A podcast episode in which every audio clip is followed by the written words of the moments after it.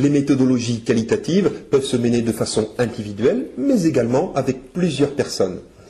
On parlera d'entretien collectif, ou bien de discussion de groupe, ou bien de focus group.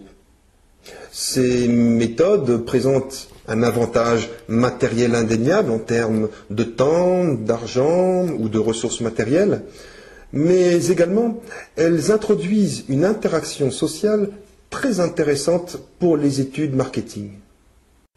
Je vous invite à lire l'extrait du livre Études de marché, pages 124 à 157, vous verrez qu'en fait les postulats de l'entretien collectif ou de la discussion de groupe sont les mêmes que pour l'entretien individuel.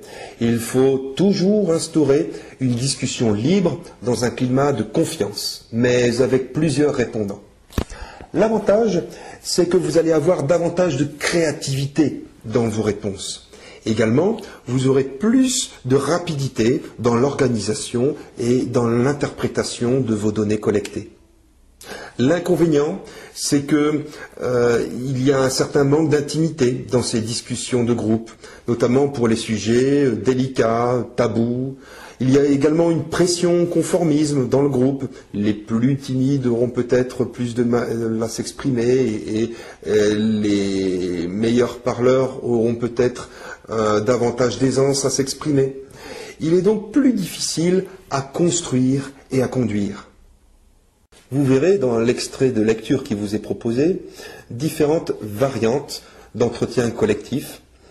Il existe en effet quatre types de discussions de groupe qui sont plus ou moins formalisées, comme dans l'exemple de l'entretien individuel. La méthode la moins formalisée est appelée focus group ou groupe de discussion. Elle est surtout utilisée pour sonder les motivations, inhibitions, représentations, L'enquêteur dirige somme toute assez peu son groupe, il structure peu ses questions et intervient assez peu. Le but est de recueillir un maximum de spontanéité. Alors, on peut avoir un focus group davantage orienté sur la réflexion. Ce sera plus un groupe de discussion, mais on appellera ça plutôt un groupe de réflexion. Là, c'est davantage utilisé pour euh, regrouper des jugements, tester des, images de marque, rechercher des solutions, bref, avoir peut-être de la créativité plus orientée, plus dirigée. Donc l'enquêteur reformule, il recadre, il intervient thématiquement et euh, impose des étapes à son groupe. La troisième méthode est encore plus structurée, c'est ce qu'on appelle le groupe nominal. En gros, on peut considérer que euh, c'est une réunion où les répondants doivent se livrer à différents types de jeux, différents types d'enquêtes, tels que euh, des guides de discussion, des questionnaires, euh, des jeux de rôle, et ainsi de suite. Cela est une bonne solution pour animer de façon thématique euh, des, enquêtes.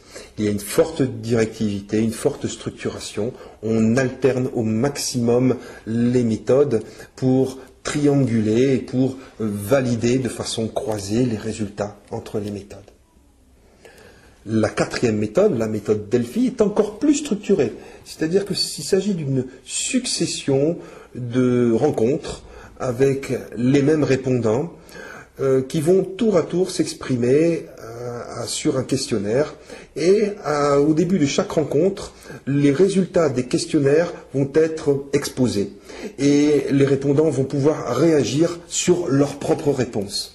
Il s'agit d'une méthode très intéressante qui permet d'avoir des avis d'experts qui mènent à de la prospective, par exemple, ou qui peuvent avoir des euh, jugements euh, très vastes et très globaux sur des marchés en émergence tels que l'électronique, la téléphonie, ou sur les pays en voie de développement, ou dans des secteurs euh, très très pointus et très très techniques.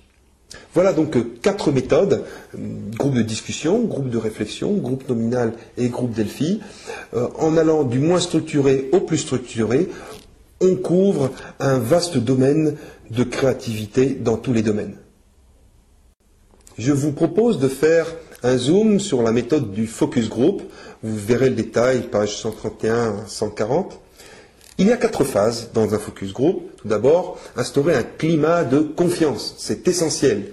Il faut procéder à un tour de table et des présentations réciproques. Ensuite, le débat est lancé. On lance des thèses, on lance des antithèses, il y a des affrontements, il y a des concessions. C'est à l'enquêteur de synthétiser et d'équilibrer le débat. Puis, c'est à lui également d'aboutir à une sorte de consensus, à l'aide d'un tableau blanc, par exemple. Il va faire une synthèse, il va classer des idées. En conclusion, il va résumer les idées forces et valider en résumant les grandes lignes, les grands points de la discussion. Les consignes pour l'enquêteur sont triples. Tout d'abord, produire. Il doit poser les problèmes clairement, recentrer et écrire les éléments de façon à ce que tout le groupe puisse suivre correctement la discussion. Ensuite, il doit aider. Deuxième point. Il fait le point, reformule et relance le débat si nécessaire. Troisième point important, il doit moduler, c'est-à-dire contrôler les leaders qui pourraient prendre la parole de façon euh, trop autocratique et également éviter les tensions dans le groupe qui sont euh, parfois inévitables. En conclusion des discussions de groupe, retenez trois points essentiels. Premier point, c'est qu'un groupe n'est jamais la somme d'individus. Il y a toujours une interaction sociale qui fait qu'un focus groupe de huit personnes ne donnera jamais les mêmes résultats que la somme de huit entretiens individuels. Il ne faut donc pas faire de focus group pour économiser du temps ou de l'argent. Les buts de ces deux méthodes sont complètement différentes. Utilisez les discussions de groupe pour obtenir davantage de créativité et dans les thèmes où il y a un certain débat à rechercher. En revanche, utilisez les méthodes individuelles lorsque beaucoup plus d'intimité, d'introspection et de profondeur sont nécessaires pour résoudre euh, le problème que vous avez. Deuxième point intéressant, c'est qu'il ne faut pas se centrer sur ce qui est vraiment dit euh, dans le groupe. Euh, il y a toujours une nécessité de réinterpréter ce qui, est dit dans, un focus group. Ce ne sont certainement pas les consommateurs lambda qui vont euh, vous donner les recommandations managériales à votre problème ou pour améliorer votre produit. Ce sera à vous d'interpréter en tant que manager, à vous de reformuler et à vous d'arbitrer. Essayez de prendre du recul par rapport aux idées elles-mêmes euh, pour pouvoir en faire la synthèse. C'est ça le but d'un focus group. Troisième point très important, c'est que rien n'est figé là encore dans ce domaine. Euh, soyez créatifs, hybridez les méthodes. N'hésitez pas à alterner phase individuelle, phase collective, phase de réflexion, phase ludique et de jeu. En bref, à vous de jouer.